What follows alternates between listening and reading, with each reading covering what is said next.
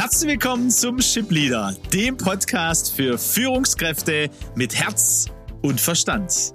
Mein Name ist Aleko Vangelis und auch heute an meiner Seite Peter Becker. Gemeinsam sind wir auf dem Weg, um aus Führungskräften Führungspersönlichkeiten mit Herz und Verstand zu entwickeln, die emotional reif und gesund führen, selbst gesund bleiben und damit Deutschland zur weltweit führenden Nation im Umgang mit Menschen machen. Schön, dass du heute dabei bist und mit uns auf dieser Reise.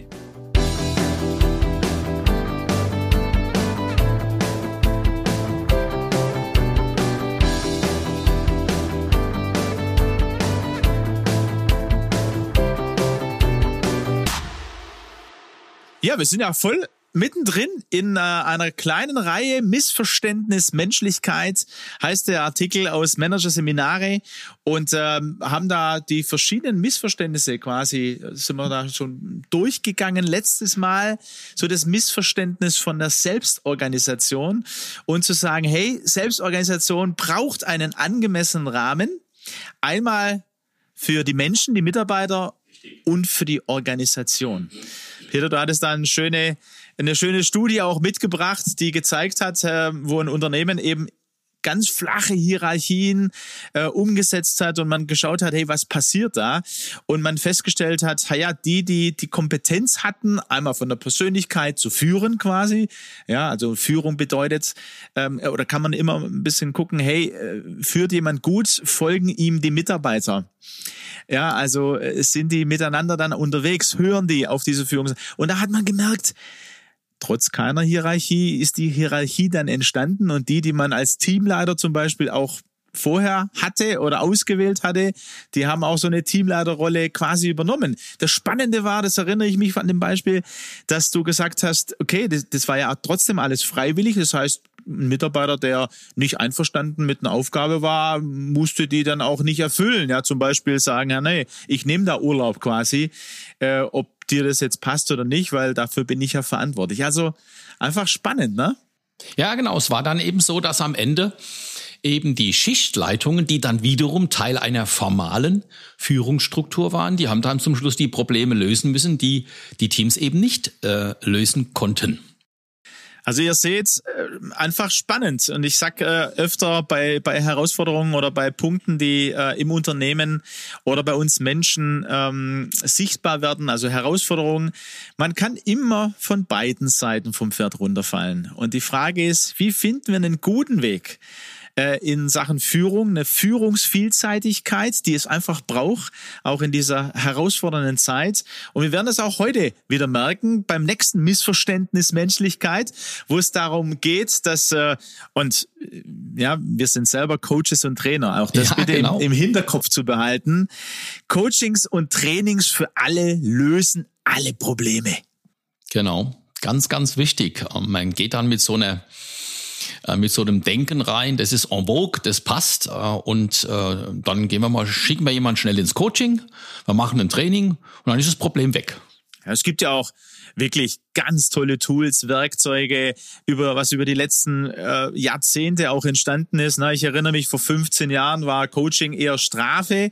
Äh, also auch hier nochmal eine Erinnerung. Also es ist gar nicht so weit her. Manchmal ist es auch heute noch so, je nachdem, in welchem Unternehmen du vielleicht auch bist, äh, erlebst du es so oder so habe jetzt ein Unternehmen, äh, wo wir, wo wir äh, auch eine Erfahrung haben, wo wir gemerkt haben, okay, oh, die haben jetzt tatsächlich letztes Jahr angefangen äh, zu überlegen, hey, was brauchen unsere Führungskräfte? Und es gab in vielen Jahren vorher kein Coaching, kein Training. Also auch das gibt's immer noch, ist präsent, aber es gibt eben auch das andere, wo jetzt äh, so vielleicht entsteht, so im Kopf, hey, wenn ich meine Mitarbeiter ins Coaching schicke oder äh, so, da gibt es einen super Workshop, da bekommen die Tools an die Hand, da können die die Meetings super moderieren.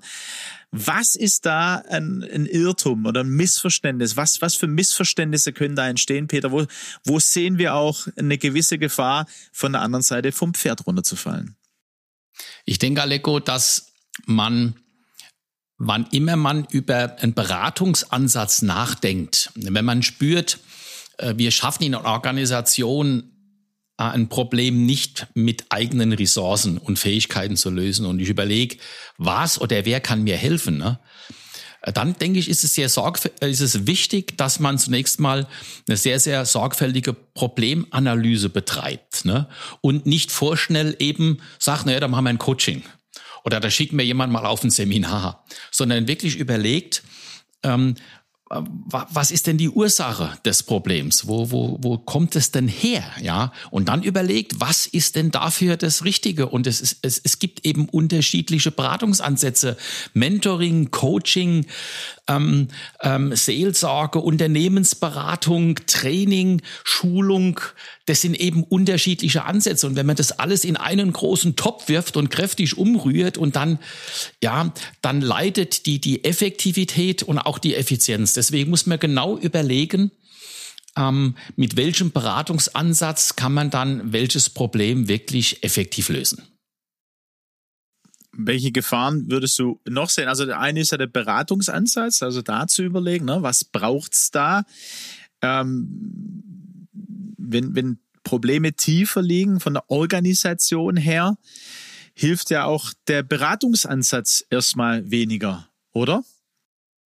Ja, na, natürlich. Ähm, ähm, der Beratungsansatz muss immer auch zum Menschen passen. Das ist ganz klar. Ne? Also äh, einem Menschen irgendwas aufzuobtruieren, was er grundsätzlich innerlich ablehnt, äh, ist, ähm, ist immer ähm, ein falscher Weg. Ja, also von daher äh, äh, muss der Beratungsansatz sowohl zum Problem als auch zum Menschen passen. Also das würde ich sagen, ist mal so ein ganz grundsätzlicher ähm, eine Wichtigkeit, die man berücksichtigen muss, ne? wenn es darum geht, was, was machen wir denn jetzt, um das Problem zu lösen? Jetzt nehme ich mal an, also ähm, man schickt seine Mitarbeiter äh, in die Fortbildung eben, wie man ähm, ja, Meetings besser, also auch hybride Meetings vielleicht, ne, führen kann. Ähm, vielleicht ein produzierenden Unternehmen in einen Lean-Workshop, weil man dann die äh, Verschwendung in den Wertschöpfungsketten minimieren kann und ähm, st stell dann fest, es läuft dann trotzdem nicht. Ähm, was passiert denn da? Was ist da die Herausforderung auch für jemand, der der die Führungskraft ist und sieht, okay, ich jetzt habe ich meine Teamleiter dorthin geschickt, aber verbessert hat sich gefühlt nicht viel. Naja, dann ist immer die Frage, und das ist ja generell in Change-Prozessen wichtig, ähm, zu überlegen, was sind die Gründe, die Motive, weswegen jemand einen Change-Prozess im einfachsten Fall ein bisschen äh, abbremst und verlangsamt, im schlimmsten Fall sogar aktiv dagegen arbeitet.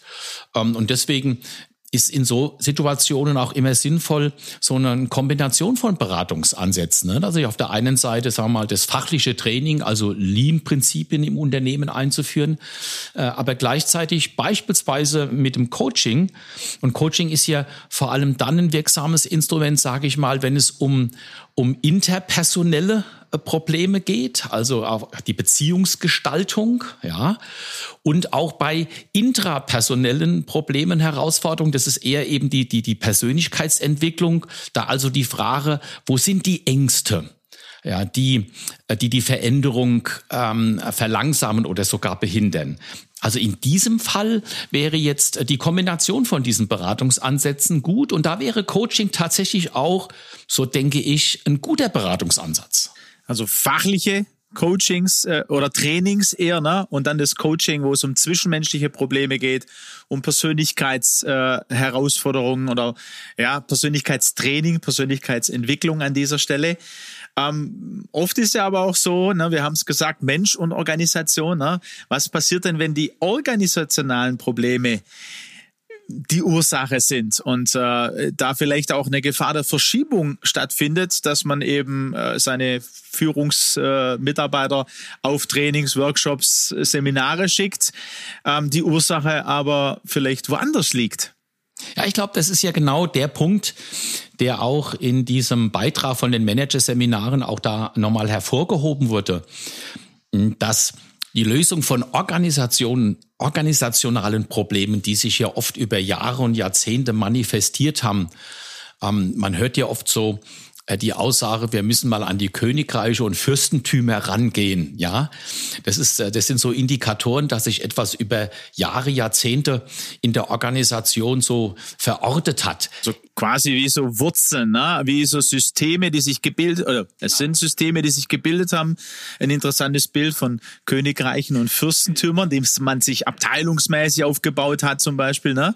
Und, und wenn man nun äh, wirklich mal ehrlich analysiert und sieht tatsächlich, wir haben ja in der Organisation ein Problem, in der Art, wie, wie gearbeitet wird, wie Verantwortung und Kompetenz verteilt wird, dann muss man äh, an diese organisationalen Probleme eben mit anderen Tools rangehen oder mit anderen Ansätzen, muss man die anders anpacken, als schnell mal nur die damit betroffenen Mitarbeiter mal in ein Coaching zu senden. Ne? Also ähm, gutes Organisieren und, und, und organisationale Probleme bei der Wurzel zu packen, das macht Arbeit, weiß ich aus eigener Erfahrung, und ist natürlich spannungsgeladen. Ja, und ähm, was ich in meiner Vergangenheit in den letzten Jahrzehnten beobachtet habe, ist, dass gerade schwache Führungskräfte durchaus auch im Top-Management, ja, dann eher dazu tendieren, andere dafür verantwortlich zu machen, ja, ähm, statt selbst nun äh, an, an die Wurzel des organisationalen Problems zu gehen. Also kann ich dir natürlich nur beipflichten, weil ähm, die Erfahrung eben ist, wenn ich das an der Wurzel anpacke, dann macht es Arbeit und ist spannungsgeladen. Das ist auch in der Entwicklung von uns Menschen so. Also wir sind ja eher, ähm, also ich weiß nicht, wie es dir, lieber Hörer, geht, liebe Hörerin, aber ich habe die Erfahrung gemacht äh, bei vielen Menschen, mit denen ich unterwegs war, dass es einfacher ist, so Schlupflöcher für einen selbst zu finden, dass man ja nicht an den Punkten arbeitet, weil es kostet der Kraft, es, es ist spannungsgeladen ähm, ich mag das, also ich mag es aber eher entspannt als spannungsgeladen. Ähm, aber das ist eben, es gibt keinen anderen Weg, als da durchzugehen. Und das dauert, braucht seine Zeit, braucht die Aufmerksamkeit, braucht auch die Kraft. Und genauso ist es auch in Unternehmen, weil es sind ja lebendige Organisationen und Organismen, weil auch Menschen immer dort eine Rolle spielen. Also von daher vielleicht hier ein kleiner, ein kleiner Doppelpunkt. Wie sieht es bei dir in deinem Unternehmen aus? Wo sind vielleicht die Wurzeln wirklich äh, von der Organisation, vom Unternehmen her zu sehen, organisational und dann zu überlegen, okay, was braucht's denn eigentlich dafür? Und bin ich bereit und sind wir bereit, einen Weg zu gehen? Also was wir sagen können ist absolut, weil es mag vielleicht in der ersten Zeit äh, spannungsgeladener sein, äh, anstrengender sein, aber der Weg durch das, das ist ein, ein Weg, der sich lohnt zu gehen, weil danach wird die, die Spannung eine ganz andere sein. Da wird's wirklich, da passiert wirklich Kulturveränderungen. Die Kultur, die Führungskultur, die Kultur im Unternehmen, die man sich wünscht, die entsteht dann dadurch. Ja. Und es sind da natürlich auch schwere Schritte, die man zum Teil gehen muss, ähm, wenn eine Organisation angepasst werden muss und dabei verdiente über Jahrzehnte gute Arbeit äh, geleistete Führungskräfte dann aus aus ähm, anders organisieren, aus Positionen raus äh, entwickeln muss. Ja, das sind natürlich dann auch menschlich herausfordernde ähm, ähm, ähm Aufgaben, die auf eine Führungskraft warten. Aber die die gilt's ähm, die gilt's in jedem Fall auch anzugehen. Und ähm, was, was, was mir nochmal äh, in diesem Artikel von der Frau Muster und von dem Herrn Mattisen geholfen hat, auch meine Erfahrung nochmal so einzuordnen, ne, sind so drei Mechanismen, äh, die man da beobachtet.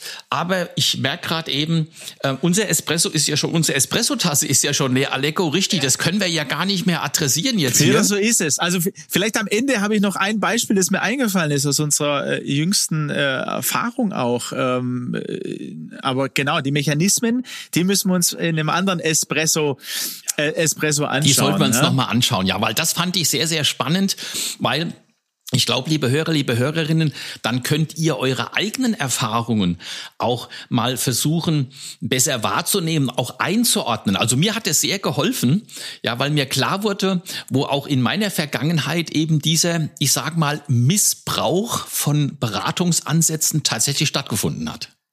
Also für heute schicken wir euch äh, in diese nächste Woche mit dem Gedanken, hey, ähm, wie hast du es bei dir bisher erlebt? Ja? Vielleicht, ähm, ja, ich spreche es jetzt mal so aus, hast du dich äh, vielleicht auch schon mal Missbrauch erlebt, weil von Führungskraft rüberkam, also, ne, weil das ist ja dieses Ding, du bist schuld. Also das, das entsteht ja da.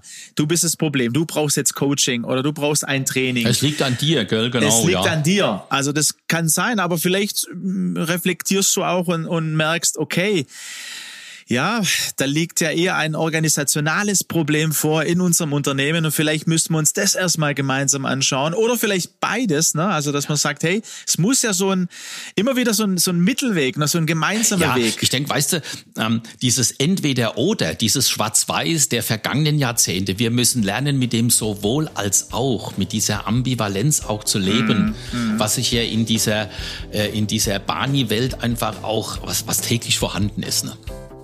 Ja, und es ist letztendlich ein Prozess. Von daher ähm, sind wir gespannt, äh, wie ihr durch diese Woche geht, welcher Gedanke euch bewegt im Herzen und im Verstand. Genau. Und nächste Woche geht's weiter. Bleibt bei uns. Bis dahin, macht's gut. Macht's gut.